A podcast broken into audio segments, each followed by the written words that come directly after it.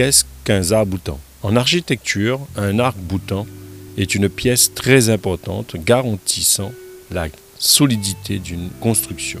Sur l'île, ce terme est utilisé pour certaines pièces qui servent de soutien dans les cases créoles en bois. Depuis peu, ce mot prononcé zarboutan est utilisé pour définir une personne. On peut donc se poser l'hypothèse que le zarboutan est une personne qui sert de soutien et garantit la solidité d'un groupe social donné. Nous avons posé la question de sa définition à celles et ceux que nous avons interrogés. Nous avons également été attentifs à l'emploi de ce mot dans les témoignages reçus pour mieux comprendre le sens.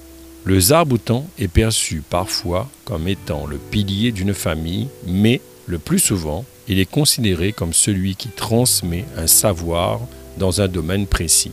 Exemple, un zarboutan du Maloya. Le zarboutan serait donc avant tout une personne permettant la transmission d'une partie d'une culture d'une génération aux générations suivantes. Comment imaginer que la culture rayonnaise puisse se passer de zarboutans Il nous faut des zarboutans pour chacun des domaines de notre culture. La langue de tous les jours, la littérature, l'histoire, les diverses pratiques religieuses, les musiques, les danses, la cuisine, l'architecture, la connaissance des tisanes, l'agriculture et de tout ce qui fait de la culture de la Réunion une culture unique. Voilà, c'était Kosa un zarboutan.